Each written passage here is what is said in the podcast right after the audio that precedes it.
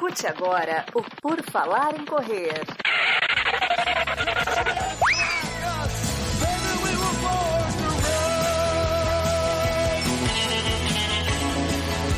Are you ready to run?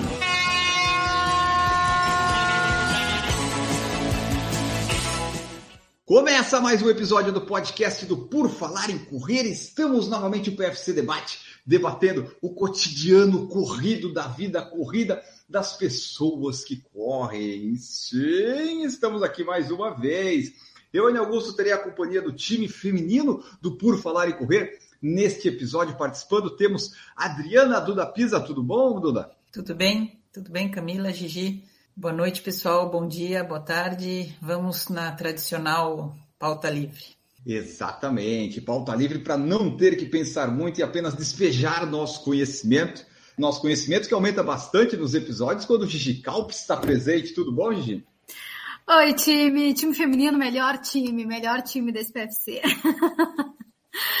Olá, corredores. Tudo bem com vocês? Espero que estejam todos muito bem. E vamos para a pauta livre, que é o nosso preferido.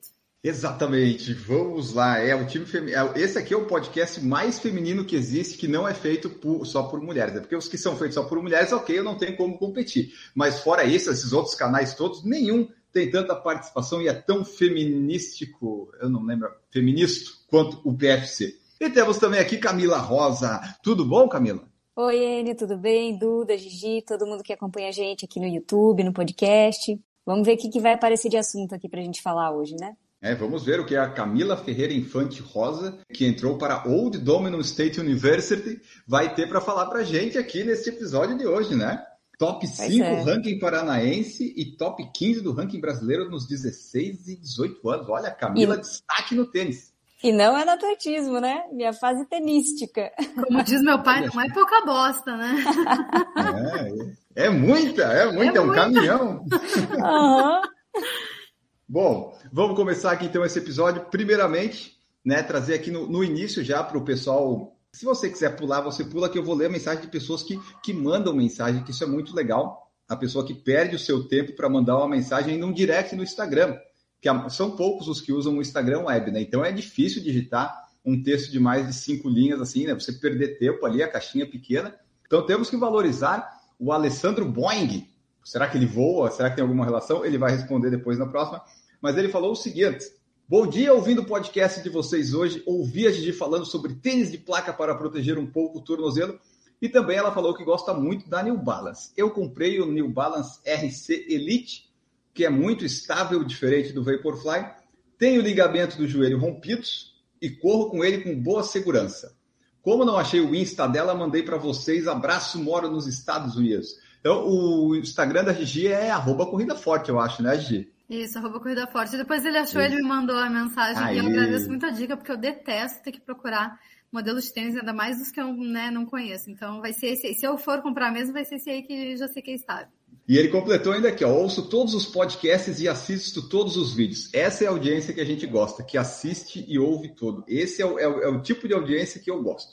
Comecei a correr faz sete meses, estava com quase 100 quilos e não conseguia correr 500 metros. Hoje peso 77, aí ó, perdeu 23% de peso. É isso, né? Já corri trail de 10 quilômetros e vou correr os 10 quilômetros de Boston final desse mês para 50 minutos. Sou lento e colocou um emoji de risco. Isso não, não te configura como lento, Alessandro. Você está tá bem. Em outubro ele quer correr a primeira meia. Então essa foi nossa mensagem do Alessandro Boing, lá dos Estados Unidos, que está correndo, mandou uma mensagem aqui, dicas para Gigi e tudo mais. Então você lembre né, de seguir no Spotify, de avaliar e se quiser, mande sua mensagem para nós também, que a gente lê aqui e tira suas dúvidas e tudo mais que você tiver. Como, por exemplo, eu recebi uma mensagem, a pessoa entrou no nosso site, foi no Fale Conosco e enviou o Cleilson.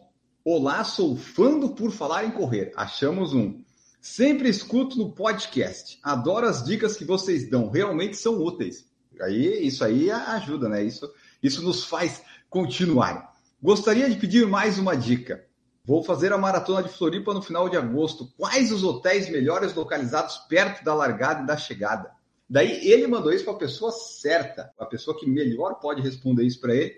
Eu respondi já no e-mail, eu mandei também o link do vídeo do YouTube que eu fiz, mas basicamente você que vai fazer maratona de Floripa em agosto, a largada e chegada na Beira-Mar Norte. Então você procura hotel entre a Praça do Sesc Centenário e a Ponte Ercílio Luz. Você fica nessa área de hotel aí, você vai ficar bem, você vai poder ir a pé para a largada, é muito simples. Fica sempre na, no centro, ali na beira-mar, tem muito hotel, muito hotel bom, hotéis bem caros, se você quiser, tem hotéis mais baratos, tem Airbnb, aí você procura.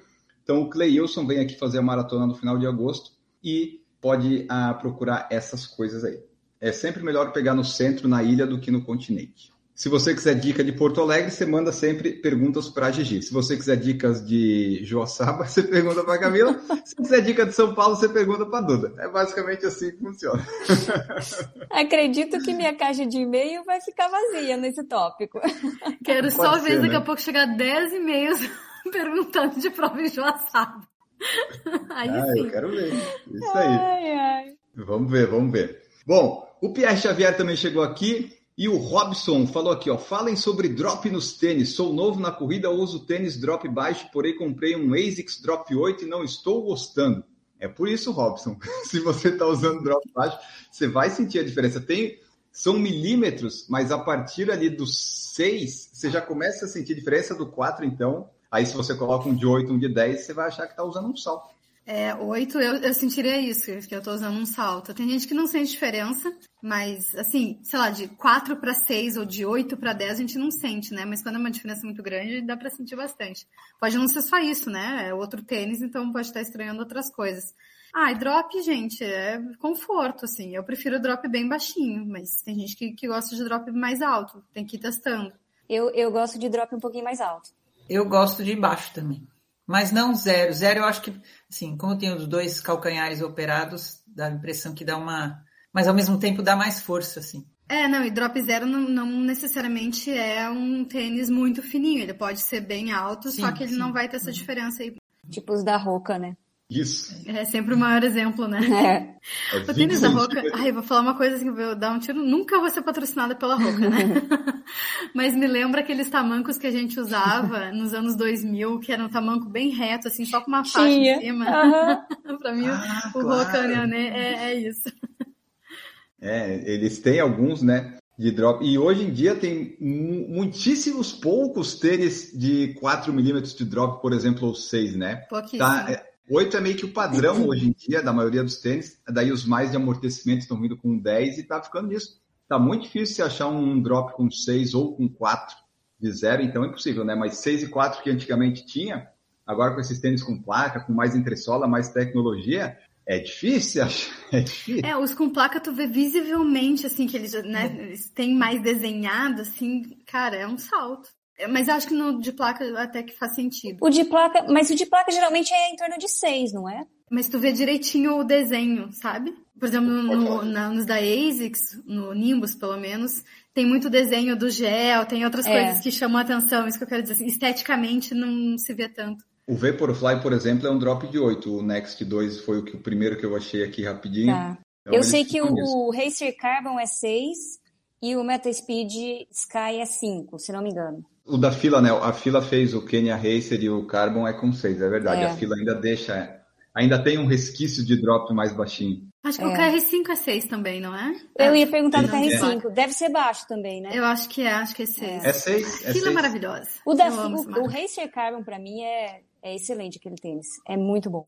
É porque, assim, né? Os tênis de antigamente, até antes do Vaporfly, eles eram, eles até podiam ter um drop de 8, mas eles eram mais pé no chão, é, assim, é. era tudo mais juntinho. Agora é tudo alto. Eu estava comparando e até comentaram no vídeo o Hyper Speed 6, se você pegar o meu do vídeo e comparar com o novo que saiu, o nome é igual, mas é totalmente diferente o é. tênis. Só ali é, já adicionou uns 10, 20 milímetros. É muita coisa. O Pierre Xavier falou: eu usava drop alto e agora tenho um tênis com drop baixo. No começo eu sentia dores, que é normal a musculatura não estava acostumada, tive que ir inserindo o tênis de drop baixo aos poucos, agora acostumei. Tem isso também, né? Se a pessoa só, que nem eu no começo, só usava caiano. Aí eu comprei os DS Racer, que foi mais baixinho, os primeiros treinos, dor na panturrilha o tempo todo. Depois acostuma, né? Que é uma mudança, não parece, né? Mas 2, 4 milímetros fazem muita diferença na corrida. E outra coisa, eu nunca me esqueço, o dia que eu fiquei com mais dor na canela foi um dia que eu fiz, sei lá, uns 15, 16 tiros de 400 com aquele Adidas Boost, o que aconteceu? Ele era muito macio. Você dá tiro com tênis muito macio, você destrói sua canela. Dá a impressão uhum. que é o contrário, mas não é. Depois eu só fiz com tênis mais baixinho, nunca mais. E ainda deve ter feito mais lento os tiros, né? É, com certeza. Não tem resposta o tênis, né? É. Uhum. Você pisa funda. É, e aí a canela faz, né, faz força para. É. é em, em, português a gente usa amortecimento e eu acho que isso contribui um pouco para a nossa ideia de que é algo muito bom, porque a gente quer muito amortecimento no carro, por exemplo, né? É, e que vai salvar gente... tudo, né? Isso, o joelho, as pernas. Exato. Tudo. E em inglês, o termo cushioning é mais como um almofadado, acolchoamento que te dá uma ideia de coisa um pouco mais lenta, menos responsiva como, como amortecimento de carro. Não sei se eu consigo me expressar muito bem, Conseguiu, mas sim, eu acho é que essa tradução ela, ela é, muda um é pouquinho a nossa ideia. E, e, isso foi, foi mudando muito, né? Porque antigamente o que a gente queria era amortecimento, né? Quanto mais, melhor. Quanto mais uhum. fofo o tênis, melhor. E hoje já não é assim, né? Você quer resposta, resposta né? É. A música do Skank, né? Bem mais que o tempo. É isso aí. A gente quer respostas. Mas quando a gente usa um tênis desse aí que tem mais cushioning, uh, a gente tem algum menos impacto em área do corpo e trans... sempre transfere para o outro, né? Se você usa um tênis, um, um Nimbus, por exemplo, vai ter alguma área do corpo que vai ser mais preservada, que vai vai jogar para outra? Assim, via de regra, gente, tudo é muito, de, muito depende, tá? Entre vários depende. Uh, um tênis mais uh, com acolchoamento, mais, com mais amortecimento, ele vai exigir menos de pé e tornozelo e um pouco mais de joelho e quadril.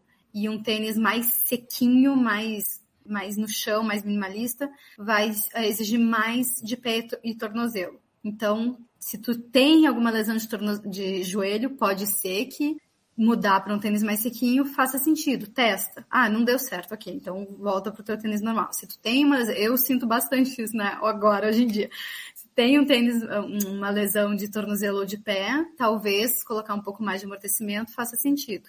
Mas é só um, como é que eu vou dizer assim, um norte. Por acaso, eu li uma matéria na Outside essa semana que falava uma coisa interessante que do impacto, né? Que tem aquele primeiro impacto quando você cai no chão e depois o impacto quando você põe o corpo todo em cima, né? Que quando você Isso, põe o corpo todo picos, em cima, né? é, você é mais peso e que o tênis com muito amortecimento, eles acham, tiveram uma teoria lá, de que ele distribui melhor, não tem esses dois picos, que tem uma distribuição mais uniforme e que o, o que dá a lesão seria esse primeiro pico, esse contato. É. Né? E aí, eu vou, eu vou ler. Eu, achei eu não vi essa, porque é, com o barefoot, com a corrida descalça, a gente não tem esse primeiro pico, que foi o grande boom, foi ah. baseado num trabalho assim. Eu vou dar uma olhada nesse aí, pode ter, né, deve eu, ter saído alguma coisa nova. Eu sei que tem até um gráfico, né, que mostra isso, a diferença entre é. pisar é, descalço uhum. e com tênis. Esse gráfico aí é desse trabalho clássico é, que compara é. corrida calçada com corrida descalça.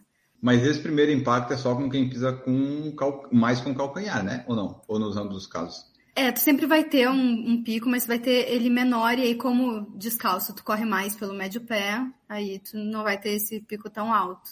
Porque eu lembro que quando eu mudei, o jeito, até 2015 eu corria pisando muito com o calcanhar. Depois eu mudei e apesar de ainda a, a, ter esse contato do calcanhar, eu notei que os meus tênis é a parte da frente que desgasta tudo agora. E a parte de trás é fica intacta. Então, assim, eu não estou mais pisando calcanhar. Isso eu tenho, agora eu tenho certeza absoluta. Pode, né? Tem aquela pisadinha ali, encosta, mas tudo que acaba é tudo na frente. Fernando Lima, boa noite. Senti a panturrilha nas primeiras vezes que usei o Vaporfly. Eu também. Depois acostumei, mas incrível como ele nos poupa. Tô querendo comprar um para os treinos longos ritmados. Você acha que vale a pena? Se você tiver dinheiro, vale, Fernando. Vale, vale investir. Você vê aí como é que tá seu seu investimento. Eu não tenho dinheiro, mas sempre tem umas promoção rolando aí. Mas é verdade. A primeira vez que eu fiz um treino com o Vaporfly, no dia seguinte minhas panturrilhas estavam completamente doloridas mas aí depois acostumou e nunca mais senti nada, que foi uma mudança bem drástica, né, dos tênis que eu tinha para o Vaporfly, mas depois, daí tem esse poupamento de energia, né, que muitos atletas de elite falam, que ajuda na prova, ok, mas o depois, para eles voltar a treinar, ajuda até bem mais. Pois para mim foi o contrário. Acho que eu usei o quê? Umas três vezes. Eu, eu senti zero a panturrilha, eu senti o quadril. Parece que Ué. foi tudo para o quadril e, e, aliviou a panturrilha. Mas eu lembro quando você falou que correu a prova de 5K, você tinha falado isso e tinha sido Vaporfly, né? É o primeiro que eu vejo falando que foi mais para o quadril com o Vaporfly. Interessante. E sobre panturrilha, eu lembro que ano passado eu fiz a meia de Floripa com o Hyper Speed 6 E eu não estava treinando com ele, né? Correndo todos os dias com os outros tênis. Quando eu fiz a prova, consegui correr no tempo que eu queria. Os dois dias seguintes, ela, minha panturrilha, ela ficava em é, movimento não é aleatório, ela ficava tendo movimentos sem eu querer. Como é que é o nome? É... Espasmo. Espasmo, ela ficava com espasmos e com quase cãibra na segunda e na terça depois da prova, porque foi muito esforço para elas, elas não estavam trabalhando tanto assim, fazia meses. Pierre Xavier, a durabilidade dos tênis com placa é pequena? Vi um cara dizendo que um Vaporfly dura 3 a 4 maratonas e depois perde eficiência. Será? Achei muito pouco. Eu não sei exatamente o que, que o pessoal fala de durabilidade. O pessoal tem uma tara por durabilidade solado de tênis que eu nunca entendo nos vídeos que eu faço. Eu tenho tênis com mais de mil quilômetros, eu não me importo com isso. Mas, Mas, eu acho que nesse caso é a responsividade é, da placa, né? A da placa, isso realmente pode acontecer. Né? Tanto se usar em algum momento eu acho que daí você vai ficar só com o peso do tênis. Mas eu não sei Mas é exatamente é estranho, qual né? seria a placa não é uma placa de carbono é super rígida. Então é, acho que é mais se aquela espuma, Talvez a espuma, né? Começar é a entressola ah, dela. A parte é, visível. É espuma. Quando, é, quando é, a espuma saíram... acho que pode perder o ela uhum. fica comprimida, né? Uhum. Quando saíram os primeiros tênis de placa, diziam, né, que a durabilidade dele era, sei lá, menos de 100 km. É, Mas eu acho que já mudou um pouco isso, né? Que normalmente quem diz isso é a é quem fabrica, né? É, Mas eu acho que dá para durar mais de três a quatro maratonas. Acho que sempre vai ter. A, a, eficiência total, acredito que nunca vai se perder, mas não vai ser igual dos primeiros e, é, usos. É, e eu acho que daí vai ser na sensação mesmo, né? O próprio Isso. usuário ali, quando ele vê que não está mais dando Exato. certo ali o, o, tênis, ele vai sentir que precisa trocar. Porque se, quando você coloca a primeira vez um tênis de placa no pé, você sente a diferença. Então, sente vai. É, né? Então, com certeza, depois de um tempo usando, você vai notar. O Vaporfly que eu tenho aqui, eu sinto que ele já não é igual à primeira vez que eu usei em 2019, por exemplo. Então, eu já sinto diferença. Daqui a pouquinho vai ficando só o peso dele e não fica mais o efeito. Carlos Andrade mandou para nós: Tenho tênis de drop alto e senti canelite depois de um tempo curto. Tive que mudar de tênis e isso acabou. Isso acontece muito com atletas na corrida. É um depende bem grande esse aí, né, Carlos? Porque pode variar muito. É, pode variar muito, depende muito do, do volume, da mobilidade do tornozelo. Pode não ser o drop, pode ser outras coisas e tu tá associando ao drop também. Ou pode ser porque tu mudou de tênis e não estava acostumado com esse tênis. Mas a canelite, a gente já falou várias vezes, canelite é mais intensidade, são outras coisas, né? Não dá para dizer que é uma coisa só e geralmente não ser o tênis, né? É, é aumento rápido de volume, mas se teu tornozelo não for é, não tiver uma boa mobilidade também pode dar. E é, lesão é sempre multifatorial, né? Quase sempre multifatorial. A única forma de, de, um tênis te lesionar é se você tropeçar nele, sabe, cair, se machucar. É, Não, é ou se tu achar forma. ele tão estranho que tu começa a correr meio diferente, sabe? Às vezes eu coloco Pode um tênis ser. no pé que eu perco, não sei, eu perco a sensibilidade, ou o meu pé tá muito apertado, mesmo estando no tamanho certo. Enfim, daí a gente vai mudando, assim, um pouco da biomecânica, mesmo sem sentir muito, mesmo achando que tá tudo ok, sabe? Um tênis mais justo, mais apertado, você já, já sente né, a diferença. Dá, muda bastante. A Tiziana perguntou, afinal, placa é válido a partir de quantos quilômetros? Deve ser o tênis de placa que ela está se referindo, né? Acho que não tem muito a ver, né? Com a quilometragem. Não, eu não sei se ela está perguntando a distância para correr. É, ou... eu entendi isso. Eu entendi isso, concordo. Então é qualquer uma. Pode ser 5, 10, é, Eu acho que é válido a partir de qual pace? Porque se tu for muito lento, não vale a pena tu comprar um tênis de placa ainda. Mas sempre ajuda, sempre melhora seu é, peso. É, mas aí Aí, aí assim, a tua janela de treinamento é muito grande ainda. Aí vale a pena treinar mais para aproveitar mais o tênis, tá? Até porque ele gasta rápido, não é mesmo? e é caro, não é mesmo? E é caro, né? então acho que seria mais a partir de qual peso. Mas é uma opinião pessoal, né? Cada, é, se quiser gastar de, aí. De científico aqui na, Exato. no nosso palpite. Se quiser gastar bastante e correr a 7 por 1, tá tudo bem também. É, aqui a gente fala os nossos achismos. Você não tome isso como regra, a menos que seja algo que se aplique a você e você goste muito e tenha funcionado. Aí é uma regra do PFC. Mas se não é achismo, né? É opinião. Algumas vezes é embasado em pesquisas científicas, mas daí é mais com a Gigi, com a Duda e com a Camila. Eu não, não trabalho com essa, com essa parte aí, com essa parte da ciência. Eu vou, eu vou só no empirismo. Fernando Lima tá esperando aquela promoçãozinha marota. Fica de olho, Fernando. Sempre tem uns perfis aí. A Nike tá umas... cheia de promoção ultimamente, né? É verdade, estava saindo por uns 30%, 40%. Uns é. tênis, o Tempo Next estava com quase 50%. Mas é aquela coisa, né? 50% da Nike Vai ainda sai Milão. 700. É. Nossa, Mas assim, né? Quem compre tem, é, valeu o investimento. O Cássio falou que o Vaporfly é muito bom para preservar a musculatura, só precisa ter cuidado que esses tênis da Nike possuem a forma estreita nas laterais. No meu caso, tive que comprar com dois números a mais.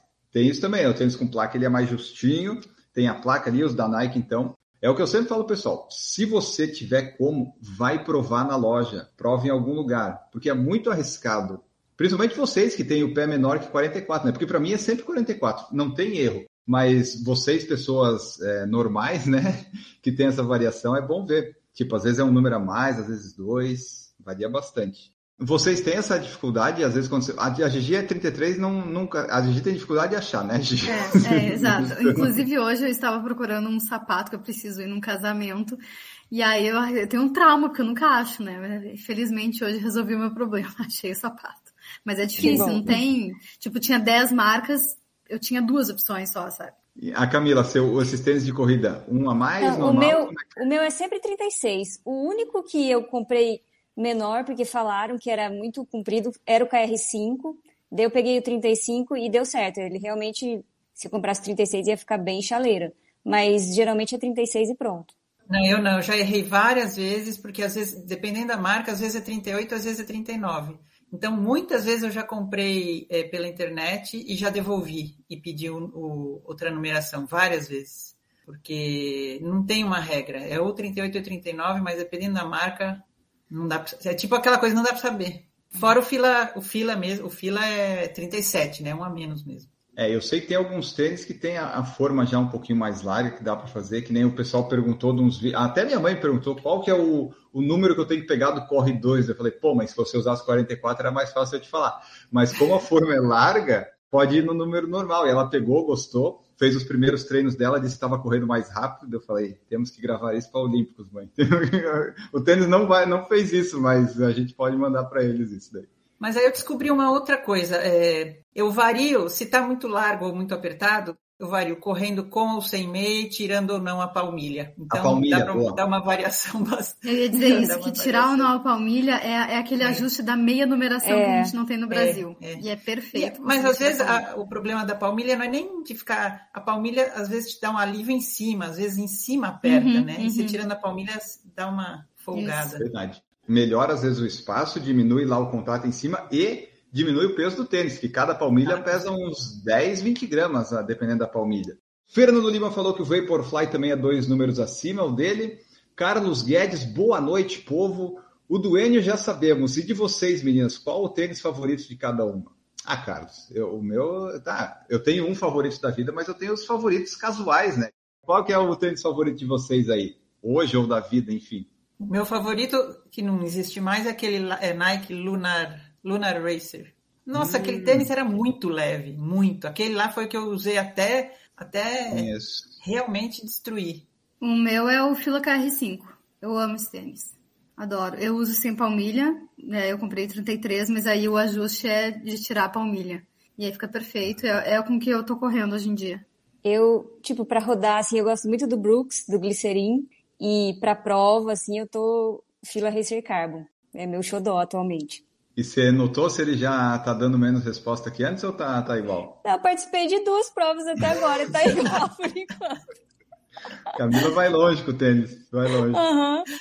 O Rainer Souza falou: parece que os de carbono da fila Rouca e da ASIC são mais duráveis. Mas aí, né, Rainer, é, é bem particular, isso varia bastante. Todos os vídeos de review de tênis ou post de tênis ah, Enio, qual que é a durabilidade? Como é que está o solado? Mas para de se importar com o solado, meu Deus do céu, qualquer desgaste no solado. Ah, não, esse tênis já não serve. Não, o pessoal é muito exigente, muito exigente. A Tiziana falou que gosta de ouvir os nossos achismos. Então, você está no lugar certo, Tiziana. Aqui tem bastante, tem bastante disso. Rainer Souza vai esperar novembro para comprar. Black Friday vem aí, né? Pode ser que apareça. E o Ricardo Maeda colocou: nessa linha de durabilidade de tênis, sei que o Enio nunca aposenta tênis, exato. Corro já uns três anos e estou com os mesmos cinco tênis desde sempre, solados entre solas bons, ainda entre 600 e mil quilômetros. O que pode acontecer para aposentar um tênis é ele se arrebentar, rasgar, ou o cabedal não ter mais conserto, o sapateiro não conseguir costurar, né? E o solado ali, a biqueira colar as coisas, senão dá para continuar usando, pai, com isso. Isso é frescura. É essa indústria consumista, Gigi, que quer que a gente compre tênis o tempo todo. Não dá, não dá. Você tem que virar tudo minimalista. Nessa parte dos tênis, eu sou minimalista na, nos tênis, mas não na quantidade deles que eu tenho. e daí o Ricardo colocou: é errado esperar os tênis derreterem, desmontarem, furar para trocar? Não é errado, essa é a atitude correta. E se você achar um sapateiro que conserte, por 40 reais ele pode dar uma sobrevida de mais mil quilômetros para o seu tênis. E o Enio fala com propriedade no assunto, é, né? Com propriedade. Eu fiz as contas, eu coloquei no grupo, devo ter gastado uns 300 reais consertando uns 10 tênis. Então, vai ter um monte aqui. E o Kinvara 8 eu consertei, né? O Kinvara 8 que era, é um dos meus favoritos. Tá aí na lista dos favoritos. 1.300 quilômetros já. Salcone, né? Salcone, é. Sal, Salcone é o Salcone Skechers são os dos drop baixos, geralmente, né? As marcas que mais tinham drop baixo. A Salcone vai voltar. A Skechers está aí, né? Com 4 e 6 são as que têm o drop mais baixinho, para quem gosta. É, o meu, um dos meus preferidos é os, hoje é o Salcone, aquele Type, Type A. Esse, esse é bom. Eu devia ter comprado esse do que o Fast Switch. O Fast Switch ele ficou justo no meu pé, que era 44. Então, tu vê como ele é justo. Cássio Araújo, a tal da forma estreita acabou desencadeando um neuroma de Morton no meu pé. Explica, Gigi. Estou fazendo físio todo dia para minimizar o sofrimento na maratona do Rio. Esse neuroma do Morton é ruim, eu já ouvi muita gente reclamando dele. É, neuroma de Morton é bem chato. É como se fosse um cisto, um nódulo no metatarso quase nos dedos, na parte do peito do pé, quase nos dedos, para quem está só ouvindo. Como é, é, esse nódulo fica pinçando um nervo, fica ali entre fica entre ossos e entre nervos do pé, quando tu apoia, quando tu faz pressão, então quando tu caminha, se tu tem sobrepeso, quanto mais peso tu coloca ali, mais tu sente dor, parece estar tá pisando assim em caco de vidro. Então pode ser bem desconfortável. Eu acho que o tratamento é só fisioterapêutico e principalmente dá espaço para os dedos. Se tu comprime os dedos em sapatos tradicionais, em calçados tradicionais, tu vai sentir mais esse cisto pinçando os nervos, né? Então, tentar ficar mais de pé descalço e se for possível, eu sei que é meio difícil, gente, mas se for possível, é, realmente comprar calçados nessa pegada minimalista que tem a toolbox bem mais ampla, bem aberta, que não comprima tantos dedos, isso vai aliviar bastante. Tipo eu da Forte, né? É, tipo da Forte, exato, perfeito. Eu acho que nesse caso, palmilha também vai aliviar, porque uma palmilha macia, né? Essas palmilhas ortopédicas que são feitas sob medida, eu quase nunca eu falo que, que isso ajuda, mas nesse caso ajuda. É mais comum em mulher, não é tão comum em homem. Por causa dos saltos, né? Exato. O caso dele foi a forma estreita, ele falou ali, né? Então, usa esse tênis... Mas do tênis de corrida que ele passa uma hora no máximo por dia usando, é que ele já deve usar sapatos apertados também, né? né? Só para o período de treino. Bom, enfim, o corpo humano é complexo, né? É. Mas é isso, vai, vai sofrer um pouquinho mesmo. E se tu tá fazendo tratamento com um fisioterapeuta, o médico pode receitar também anti-inflamatório e tal. Mas pensa, considera assim com carinho comprar um, um tênis minimalista tipo o Fit of Tomorrow que agora tem no Brasil, né? Né, meninas? Fazendo a propaganda aí. É isso aí. E é bom, gente? É... Eu gosto. Eu gosto do meu. Camila Ai, tem, né? é lindo demais. Eu tenho. Ele é lindo. Aí, ó. Na época tinha desconto PFC, agora não tem mais. Eu usei. Mas na época, quem, quem, quem quis aproveitar, aproveitou. Ó, e sobre o neuroma de Morton, eu não achei quem é que foi o Morton, mas deve ter sido um cientista, mas eu descobri que o Steven Tyler teve isso e teve que fazer uma cirurgia. Vejam só, o Cássio então está bem acompanhado. Steven Tyler. É, mas, tá mas eu acho que é o último caso cirurgia. Quem corre é, o que assim... menos quer é cirurgia. É, exato. Mas também não, não quer ficar com isso aí para sempre, né? Mas tenta abrir os pés aí. Abrir os dedinhos. Isso aí, Cássio. Só usa esses estreitos quando você estiver correndo a, a, prova lá na Maratona do Rio. O resto você, você vai com os tênis mais largos que você tiver.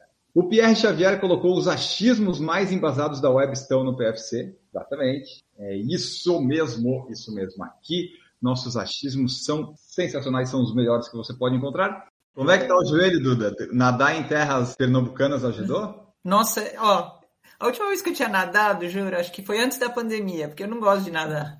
E aí eu, o Maurício gosta de nadar, né? Ele, então ele tá nadando direto. E aí eu entrei lá e fui, eu falei, a única maneira de nadar é eu começar, vou nadar e não vou, porque nadar não rende, né? Se nada um pouco, olha, passou 100 metros.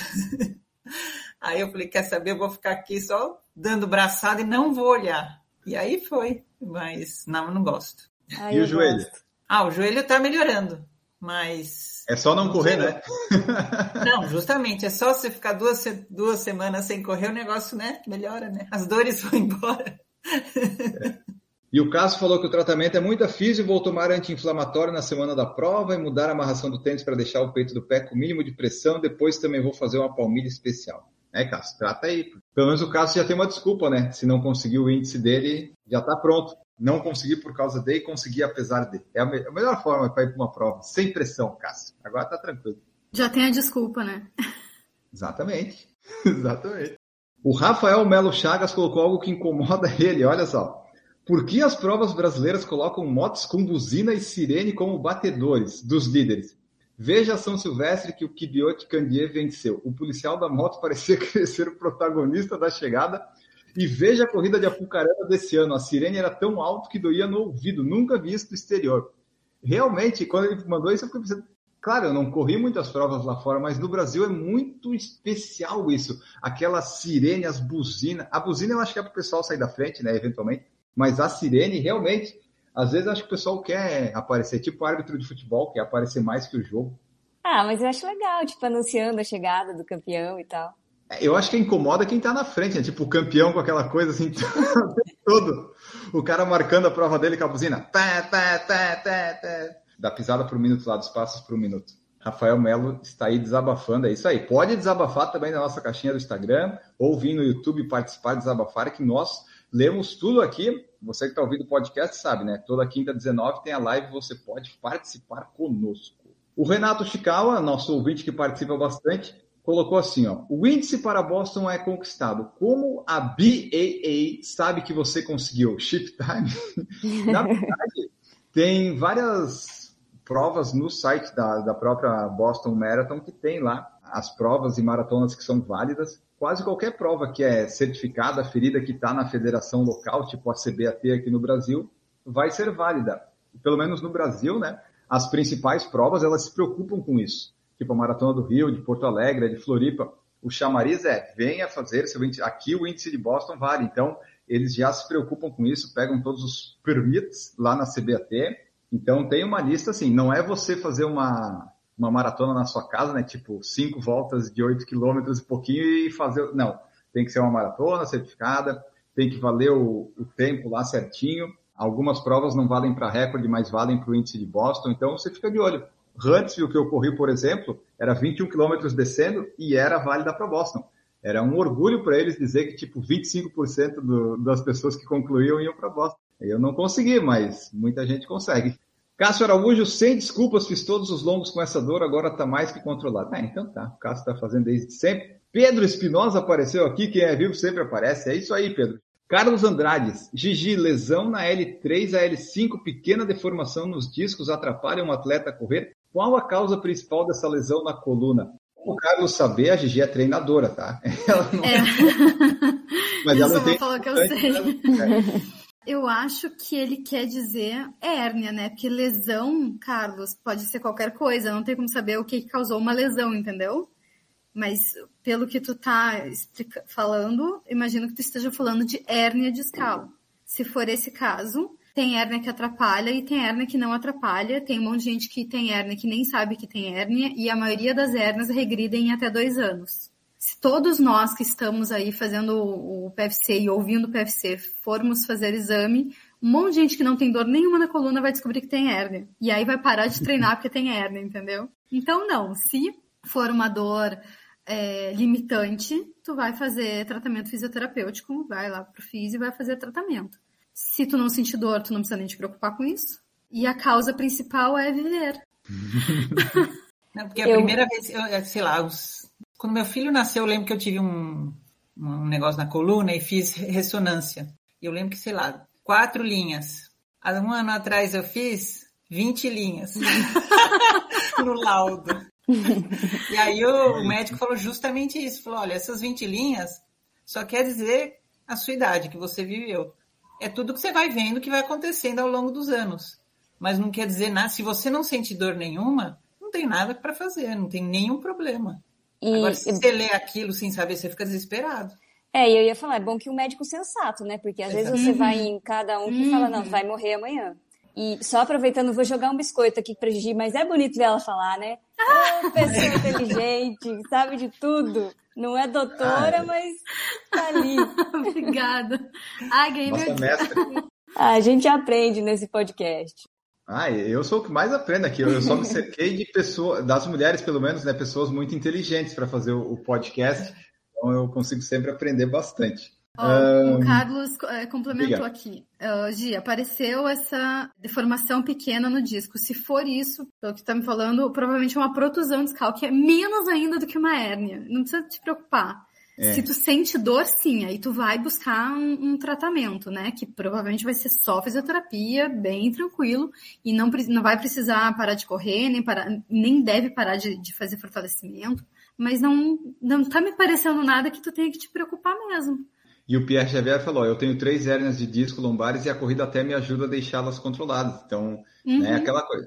Se tiver dor, aí temos um problema, mas se não tem dor, é que nem você fazer ressonância do joelho, vai ter uma condromalácia aqui, um, vai ter um monte de coisa, mas se não tá doendo, não tem problema. A Duda teve que parar porque doeu, né? Mas se não, tava lá as condromalácias, deformações e tudo mais. É, complementando isso, ah, se, se tiver dor é um problema. Vamos colocar aqui, se tiver dor é um problema temporário. Significa que tu vai precisar fazer alguma coisa para diminuir essa dor, mas não que tu vai precisar parar de treinar ou nunca mais correr, ou qualquer coisa assim. É um problema temporário e que é contornável. Fernando Lima, pessoal tem uma pira com as majors, entendo demais, também quero. Mas por que ninguém pensa em ir para a maratona de Atenas? A primeira coisa que pensei ao decidir ir para as maratonas, tipo onde tudo começou. Verdade, é o. Eu super penso.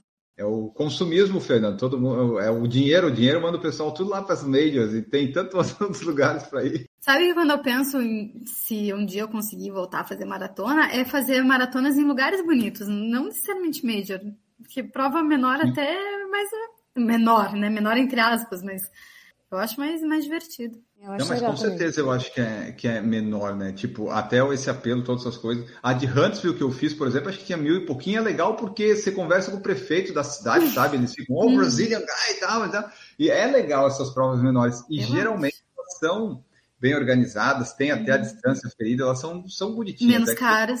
Eu acho não que tem outra aquele, experiência, né? É, não tem aquele estresse de conseguir o índice, de conseguir Exato. a vaga. Você pode Mas planejar também, a sua viagem. Mas assim, também se preparar e buscar um índice também é uma experiência que também, deve ser incrível, né? Sim. Então é, acho que é outra experiência. Tem para todos os gostos. E o pessoal, né? O último episódio não, mas o anterior, o Marcos não participou e falou, né? Ah, quando não participa eu fico querendo dar um monte de palpite. Eu fico imaginando ele ouvindo esse episódio. Falando, a gente falou do drop de tênis, falou de índice, falou de maratona e o Marcos, ah, eu, isso, isso eu queria falar, eu queria. E, e ele vai ficar com essas vontades, ele vai perder o resto dos cabelos que ele tem. Mas é isso aí. É, é, bom que as pessoas fiquem com vontade de participar, né? Ouvindo podcast. Algumas mandam mensagem. É você que manda mensagem, terá ela lida aqui. Sandra Amaro, boa noite. Uma dica para quem vai correr domingo 10 km para RP. Faça o seu melhor.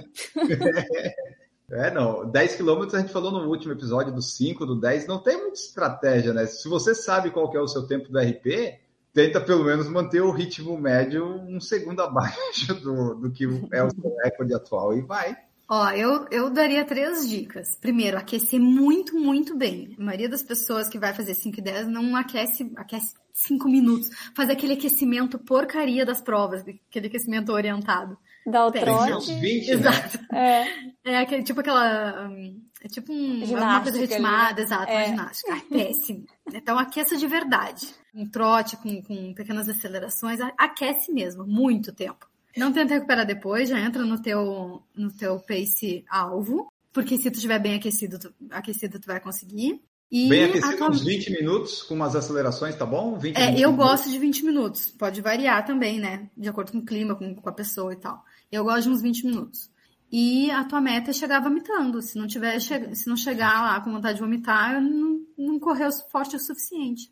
Duda, tem alguma dica, Duda? É, a dica é, você sair, é sair assim, se você, sei lá, se é 4,30, não, não sair a 4,40 que não, não vai dar para recuperar. Mas também não vai sair a 4,20, que você pode pôr tudo a perder. Tomar cuidado, porque quando você larga, você está descansado. Você sempre acha que, tá, que vai dar um tempo e você pode estar tá mais forte. Então, saber bem o ritmo que vai sair. É, o primeiro quilômetro é importantíssimo, né? É.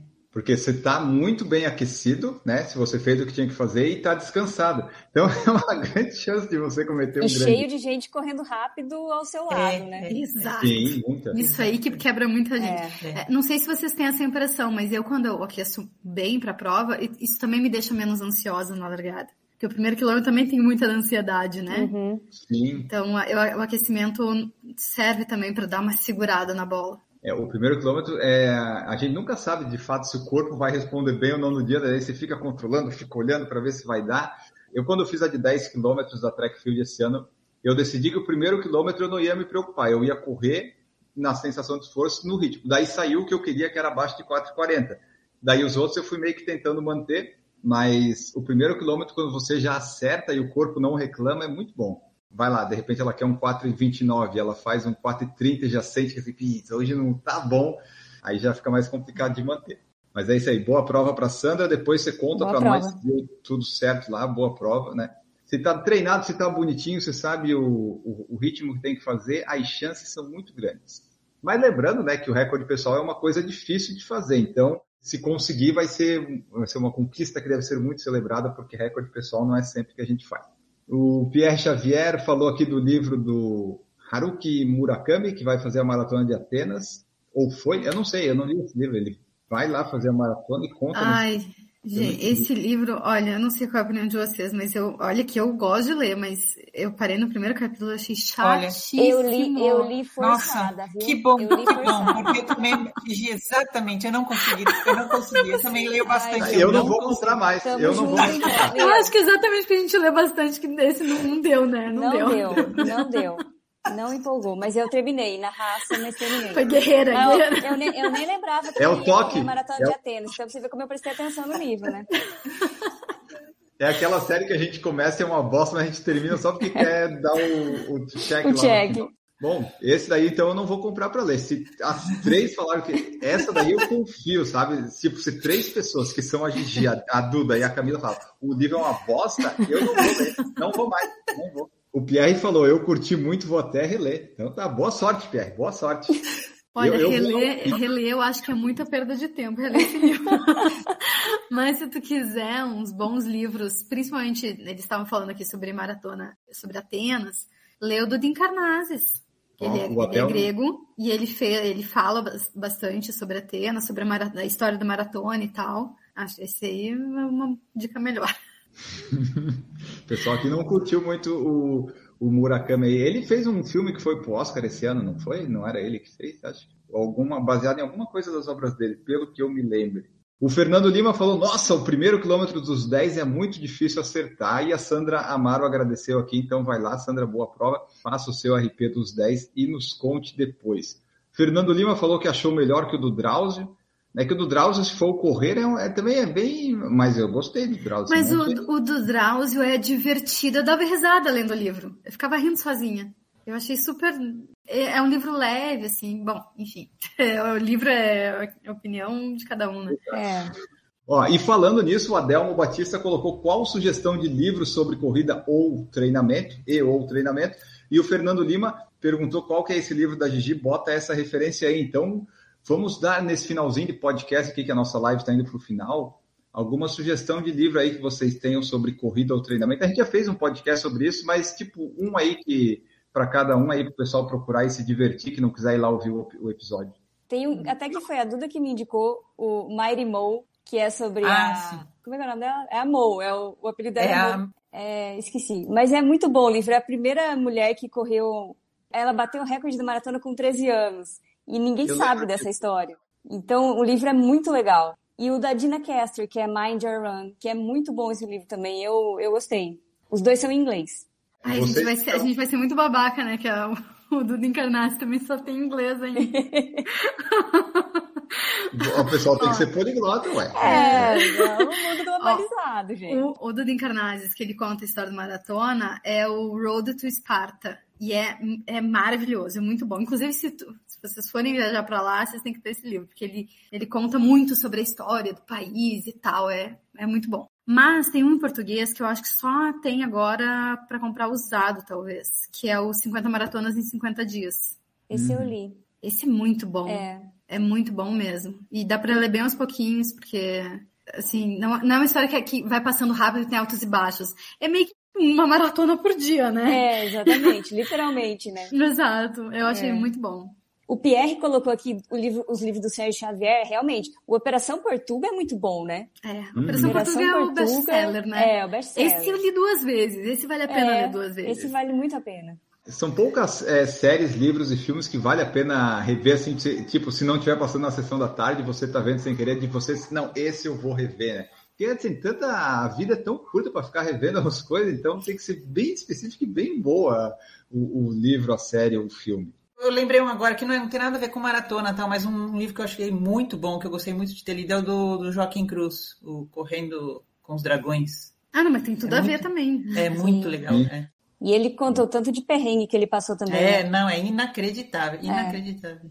E isso na década de 80, né? Que era mais difícil Pois ainda. é, é, exato. É, Bom, e é daí legal, vocês mesmo. estão ouvindo aí o, o podcast, você que está vendo a live depois, enfim, se você ficou com alguma dúvida de pronúncia, de nome para procurar, vai lá, arroba Corrida Forte, arroba Cami Rosa e arroba Duda Pisa e pergunta para elas, porque não vou deixar na descrição do episódio, isso aí é para você interagir conosco. Os últimos que eu li que eu gostei foi do André Agassi e o do vocalista do Red Hot Chili Peppers, é o que eu li atualmente, que eu gostei, daí não tem a ver com corrida, e agora eu estou lendo da história do Brasil, do Laurentino Gomes, talvez. Então eu estou, estou indo em escadinha, daqui a pouco eu chego na proclamação da República. Então não O do André. Agassi é, é fantástico, né? Recomendado para todo mundo. Aquele livro é muito bom. Eu só não recomendo muito para pessoa que quer tipo ler um capítulo por dia, porque não dá. Você Não, começa não a ler, a ler, você não quer parar, você não dorme É. e acaba com a sua vida.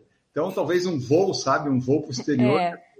Aquele tempo no aeroporto ali, né? Isso. Ah, muitas vezes eu fui dormir mais tarde por causa disso. E o Carlos Andrade perguntou, Enio, última pergunta. Então tá, Carlos, vai ser a última. Você falou, vamos lá. A maratona de Floripa da Ativo é muito organizada, vocês indicam? A da Ativo é da Norte Market, que é da O2. A prova em si, quando ela acontece, ela é bem organizada, o evento. Mas o contato deles, a resposta, a interação, o atendimento nas mensagens, o antes e depois, o resultado depois, você não consegue pegar direito, isso é meio complicado. Então, né, as pessoas têm um pé atrás. Quando a prova acontece, realizada lá, é tudo redondinho, perfeito, as distâncias batem. Enio já esteve 10 vezes na meia de Floripa nas 10 edições, mas eles têm esse problema de comunicação, né? No antes, no depois. É difícil, é difícil até para nós que temos o contato da pessoa lá conseguir. Então, assim, a prova é organizada, mas aí fica por sua conta e risco se inscrever, se ela for adiada ou não, daí eu não sei, né? Mas a prova é organizada e Floripa é legal, é bonito. Outubro não vai estar frio, você pode aproveitar uma praia, pegar um sol, e vai ser assim em outubro e vai ter de agosto. Aqui a gente falou sobre os livros de corrida, mas ele acho que ele perguntou sobre o livro de treinamento também, né? Aí é contigo. É, assim, Adelmo, é, se tu é corredor e quer saber um pouco mais sobre treinamento, eu sempre indico o do Jack Daniels, tá? Que é- todo mundo entende super bem, é um livro super bem conceituado e explica muito bem sobre treinamento. Se tu é da área da saúde ou tá começando o curso de educação física, alguma coisa assim, aí tu vai ler Bompa, que é um clássico de, de periodização, de, de ciência do treinamento. Eu indicaria também alguma coisa de Verkhochansky, que é a escola russa de treinamento. No Brasil, do Antônio Carlos Gomes, que é um treinador top e que explica muito bem essas ciências do, do treinamento. Perfeito. E a Márcia Frisa citou que o livro escrito pela Camila, Ro... Camila Rosa é ótima dica. Esse é bom, viu? um pouco na vida de atleta fazendo a diferença. É, Claro, é essencial. Dá para comprar esse, Camila? Dá, Ainda esse dá aí é um espetáculo. Entra no clube de autores, fala comigo, eu mando o link. Ganha até autografado. Ganha autografado. Ih, mando daqui, ó. Só falar comigo. Aí, então, é o livro mais importante desse episódio aqui, então é esse aí. Procurem lá o da Camila, falem com ela e comprem o livro. Como é que é o título? É Vivendo a Vi- Diferença? Não. Viva a diferença. Viva Uma visão diferença. diferente desse mundo cheio de pessoas iguais. Ah, mas ficou longo esse aí, hein, Camila? Não, mas é título e subtítulo, é que eu falei tudo aqui agora, para dar um Entendi, entendi. resumo. Agradecer É a. Márcia pela, pela propaganda. Obrigada, Márcia. Aí depois você faz o Pix lá. e o Pierre, para fechar aqui, vai passar o feriado em Floripa semana que vem por causa da prova da O2. Já tinha reservado hotel e passagens, pelo menos faz um turismo. É isso aí, Pierre. Aproveita aí que pode ser que esteja um dia bonito aí para curtir as belezas da ilha de Florianópolis. E agora vamos embora, que já deu nosso tempo, nós temos que ir.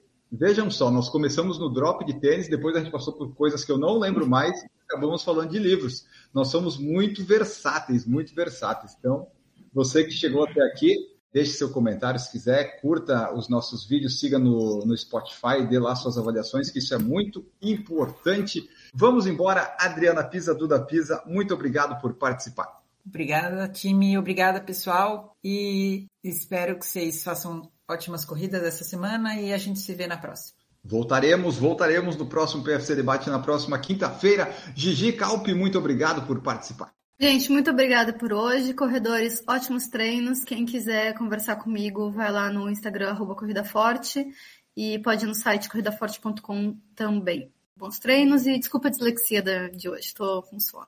Mas hoje nem pareceu que estava com sono de hoje, foi, foi um dia... Não bocejei tanto, né? É, foi bom, foi bom. Camila Rosa também esteve aqui conosco. Viva a diferença, Camila. Compre o livro da Camila. Muito obrigado por participar. Obrigada, gente. Boa prova para quem vai passar frio lá em Porto Alegre. Vou estar torcendo para todo mundo embaixo das cobertas aqui. E quero ver RP semana que vem e Pace Boston pro, pro Marcos. Estamos todo mundo na torcida aqui. Até semana que vem. Esse episódio, ele sai na, na quinta depois da maratona, então vocês provavelmente vão ter algum resultado, talvez algum vídeo, vai depender muito do que, que o Marcos gravou e do que, que eu consegui editar, né? E depois, no de quinta que a gente vai gravar semana que vem, que vocês vão ouvir na próxima semana. Tá um negócio complicado isso que eu tô falando, né? Mas enfim, o próximo episódio talvez a gente já fala é, como é que foram as coisas. E nós vamos embora, vamos ficando por aqui. Pierre Xavier falou que foi uma ótima live, o Fernando Lima também, Terezinha Rosa, sempre excelente live. Muito obrigado a todos da live e que escutam o episódio até o final. Até a próxima, pessoal. Tchau!